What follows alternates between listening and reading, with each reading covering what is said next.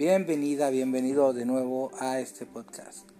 Te saluda tu amigo Tony y ahora te voy a dejar la historia real de la Casa de los Tubos, un lugar con mucha leyenda en Monterrey, Nuevo León, México. Un lugar muy famoso donde se habla que se mató una niña en silla de ruedas. Ya te dejo con la historia de mi investigación.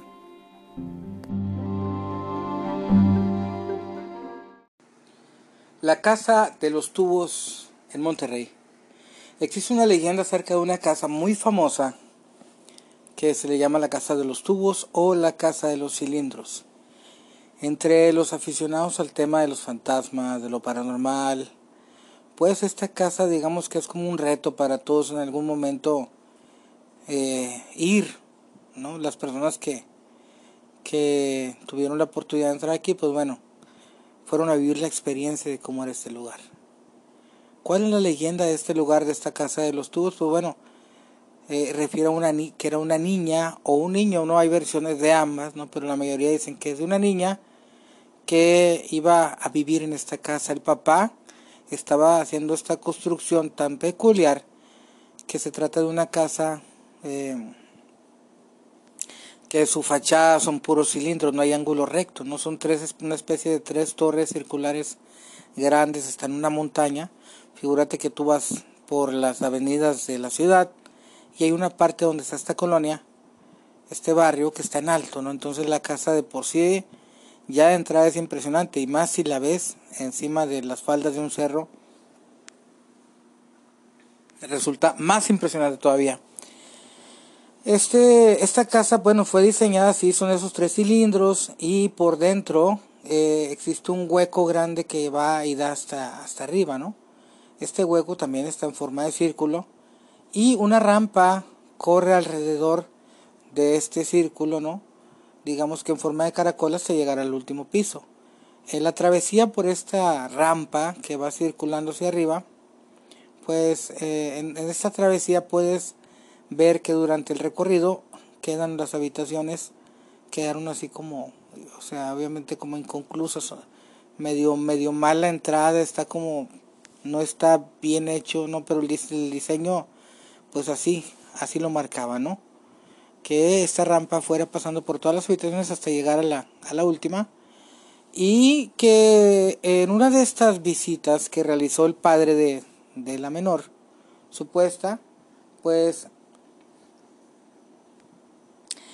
ahí tuvo un accidente ella y cae, ¿no? Estaba por una de, los, de las eh, habitaciones de uno de estos cilindros y de repente algo la empujó y cayó hacia el precipicio, hacia la bajada de la montaña, ¿no? y se mató. Eh, esa es la leyenda, eso es lo que se cuenta que sucede ahí, que, que la niña se mató, ¿no? Y a partir de ese día el papá entristeció, y dejó sin terminar esta casa, ¿no? Pero también otras leyendas que cuentan alrededor de esta casa tan peculiar es que eh, también eh, los albañiles que estuvieron trabajando en esta casa, también eh, se habla de que murieron dos o tres albañiles que también igual por extrañas situaciones cayeron cayeron de estas de este hacia este precipicio desde, desde los cuartos, ¿no? Habla de accidentes que de repente caen. La casa, pues bueno, originalmente iba a tener un diseño de, de un elevador, supuestamente hay como un riel en medio, que es para, como si de verdad se tratara de un, de un elevador. Y esta casa, pues, por la noche, es muy tétrica, es muy, da mucho, da como mucho misterio, mucho miedo para la gente cuando ve engancharse con esta casa, entonces eh, van, se meten, hay algunos que, que se meten desde la parte de abajo, escalan como una especie de subida de montaña y entran y hay otros que obviamente piden permiso en la caseta de la entrada de, de, este barrio privado, ¿no? Obviamente no hay permisos, la casa no hay dueños, estaba en comodato para el gobierno y recientemente fue adquirida, adquirida por un particular y bueno, dejó aquella casa tan, tan tétrica y tan de miedo, la ha dejado espectacular. Espectacular quedó esta, esta casa. Porque desde ahí, pues bueno, obviamente siguen los tubos, pero le hicieron un agregado ahí de una, de una casa ahí al ladito, una piscina o jacuzzi. Y bueno, quedó espectacular. La vista hacia la ciudad de Monterrey desde ahí es impresionante. Muy, muy bonita la vista que hay desde ahí. Bueno, eh, ya se acabaron las vueltas, se acabaron todo, ¿no? Eh, yo estuve en una ocasión, la última que estuve ahí fue en el 2016, 2000, no, 2015. Estuve en el 2015, recuerdo. Y bueno, había pagado una grabación para la televisión, fui con unas personas, pero yo no salí en este reportaje cero, sino que aproveché para mientras el reportaje estaba en una zona, yo me iba a las demás zonas. Era la tercera vez que yo iba a esta casa era la tercera vez que yo iba a esta casa y bueno, recorrí la casa sin equipo de investigación, no llevaba nada más que mi celular. La recorrí a oscuras con el pura, la pura lámpara del, teléfono. Eh, tomé fotos, intenté grabar psicofonías, tomé video, pero la verdad es que no hubo no hubo nada, la verdad no hubo nada, ni de hecho ni las tres ocasiones ante que, que había ido en total esa vez y las otras dos que fui hace muchos, muchos años, no hubo suerte. Hay que confesar que no hubo suerte, hay que confesar que no, no salió nada. Lo, de, lo normal, ¿no? Que escuchas en una casa, a veces eh, que anda alguien o movimientos o, o sensaciones de estas, ¿no? Pero una actividad paranormal fuerte como tal, que, que valga la pena o que se considere como parte de una investigación, pues no fueron, digamos, sensaciones, que estas, bueno, las sensaciones pueden estar gobernadas por muchas situaciones, entonces no es algo como muy, no es algo como muy ético, ¿no? Eh, contar parte de una, de una emoción en una investigación, no tiene nada que ver. Eh, entonces, esta última ocasión no fue la excepción, a excepto de una foto que, que tomé ahí que parece ver una teleplasia en la pared, una sillita de ruedas así ¿no? No sé si, si la leyenda habrá tanta la intencionalidad de las personas o de algo de plasmar eso, ¿no? Pero digamos que puede, puede haberse tratado de una paridolia, ¿no?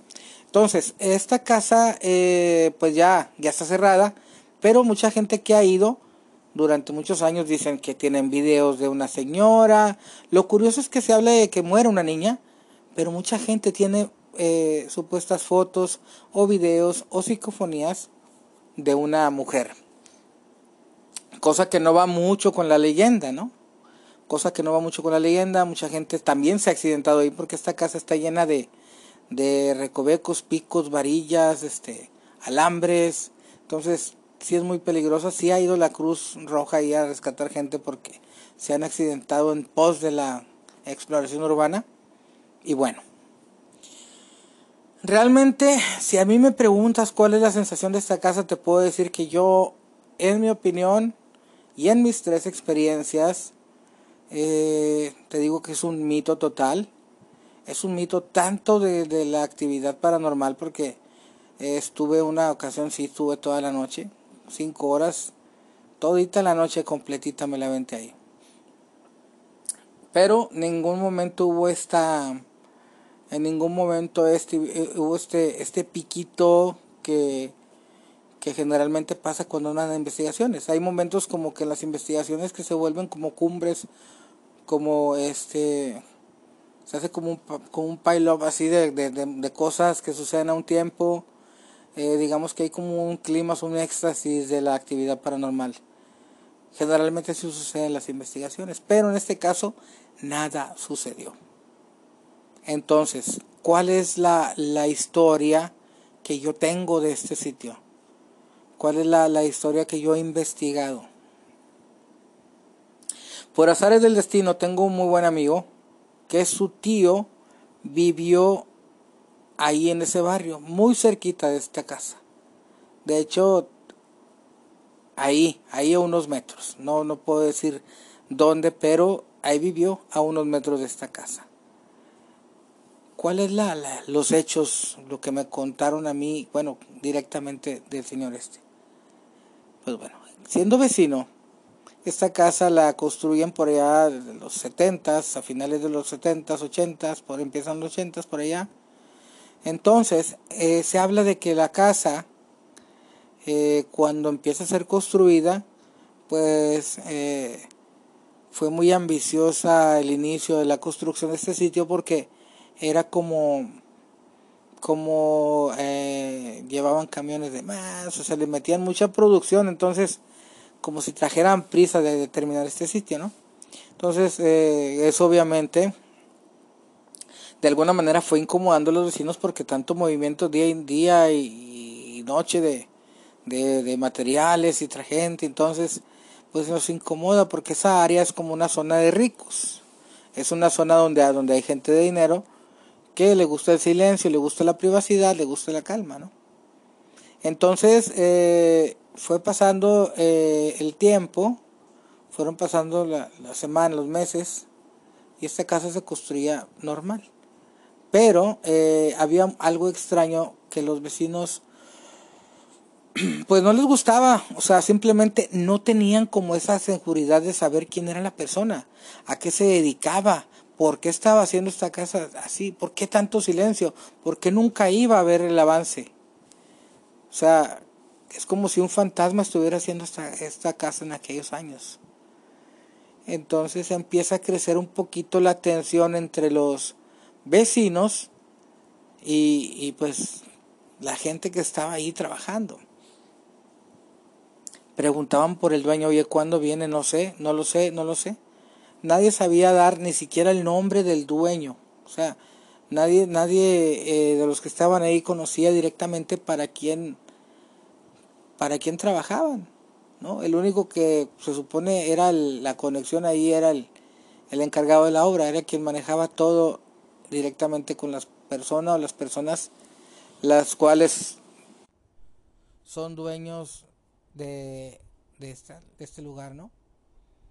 Total, eh, en medio de esta desesperación que no sabían de quién era la casa ni a qué se dedicaba, no sabían nada, empiezan a quejarse con, con ahí alguna autoridad, empiezan este, a levantar ahí como pues como firmas como para ponerse todos de acuerdo en que no estaban eh, muy contentos con esta construcción tan grande que se estaba haciendo en su barrio y menos que no sabían quién estaba detrás de todo esto, ¿no? Entonces las autoridades pues obviamente mandan ahí una, una especie de, de requerimiento, ¿no? ¿Sabes qué? Preséntate, preséntate eh, porque para, para, para regularizar, para, para arreglar aquí tu, tu caso, preséntate, queremos saber quién eres. Entonces, obviamente la persona pues no, no fue, le citaron varias veces, ¿no? Le citaron varias veces hasta que definitivamente el gobierno o el municipio para esta construcción. Dice, párale ahí, no van a arrancar nada hasta que no venga la persona dueña y responsable de este predio de esta eh, majestuosa casa. No vamos a hacer nada hasta que no venga la persona total, pues obviamente nadie fue para la obra y ya no volvió el Señor, ya no volvió jamás el Señor. Y no volvió porque lo que supieron o lo que se enteraron por medio de, de sus investigaciones que hicieron es que la persona eh, era de acá de la frontera con Estados Unidos, era de la frontera de Tamaulipas. Y la persona se dedicaba una especie de giro negro, ¿no? Digamos que era como traficante, se le llamaba antes, en aquellos años. Eh, y, el traficante no hablábamos de un traficante de drogas, sino hablábamos de un traficante de objetos, de artículos de fayuca, lo que se le conoce como la fayuca o contrabando, ¿no? Por ejemplo, eh, en aquel tiempo trailers de televisiones que, que, no que nada más las modelerías las tenían las traía y que eh, whisky o cosas así que, que, que traían trailers porque no pagaban impuestos no era como una especie de, de pulguero no digamos pero en aquel tiempo era como visto muy mal no era visto como si fueras un traficante. Entonces dice que no regresó no porque tuviera miedo no regresó simplemente porque tuvo problemas, le capturaron, ya jamás salió, No sé qué problemas habría ahí, supuestamente. Esto es supuesto, es la versión de un vecino. Entonces, por eso ya jamás regresó y jamás supieron quién era porque de ahí directamente lo encarcelaron, le quitaron todo y no tuvo oportunidad de venir a reclamar esta supermansión. Entonces, pues se para la obra, la casa va quedando con los años abandonada, abandonada, en el abandono, el abandono, y obviamente eh, yo dudo mucho que aquí haya una historia de, verídica de miedo porque eh, las personas, las personas fueron las que se encargaron de, darle vida a esta leyenda, ¿no? O sea, porque realmente nadie de los vecinos relata que haya habido nunca nada malo, ni nunca sucedió nada de lo que ellos dicen de las leyendas, de que nunca hubo muertos, ni siquiera los albañiles se accidentaron. Entonces digamos que esto es una leyenda urbana que fue creando la misma gente a partir de la de la eh, imagen del impacto de visual de esta casa que puedes verla desde mucha eh, desde muchas áreas de la ciudad las puedes ver. Bueno ahí hablando del área cerquita no entonces se ve en medio estos tubos en color gris estos cilindros impresionantes. Pareciera que dentro de esas de esos cilindros se esconden fantasmas la verdad es que en mi opinión esto es solo una leyenda urbana que fue creando la gente a partir de una figura que tenía todas las características de una mansión de terror. Y es así como la casa de los tubos no vas a encontrar material bueno o psicofonías buenas o no vas a encontrar eh, ningún material tan verídico porque digamos que está construida la leyenda partir de la casa y, no, al, no al revés, ¿no? Generalmente las casas eh, evocan las leyendas con los propios hechos. Y en este caso de la, de la casa de los tubos no hay nada.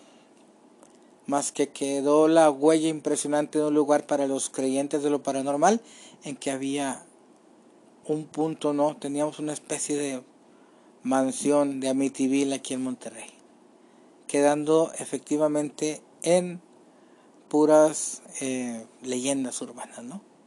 La puedes visitar, puedes verla, buscar la casa de los tubos así en YouTube y vas a ver montones de aficionados. Este, yo entré a la casa de los tubos y yo fui, vine y se me apareció esto.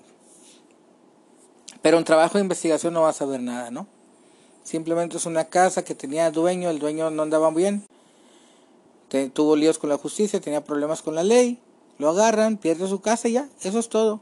No hubo muertos, no hubo fantasmas, no hubo nada.